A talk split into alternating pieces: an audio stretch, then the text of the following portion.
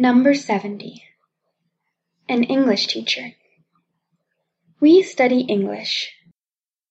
We usually study English at work, but we also study at home.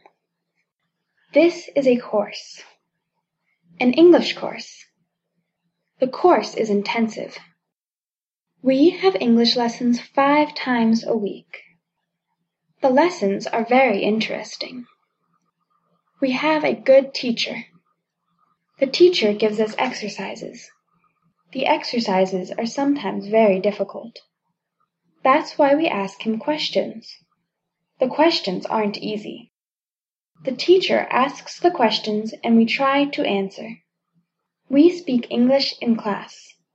This is a rule. The rule is strict. We usually start our lesson with a little talk. The conversations at the lesson are usually like this. What's the weather like today? What time is it? Who is sleepy in the morning? Why are we always sleepy at work? Why do we drink so much coffee? Why do we usually study in the mornings? Who wants a cup of tea with jam and a cookie? Our teacher is a good fellow, and we are hard workers.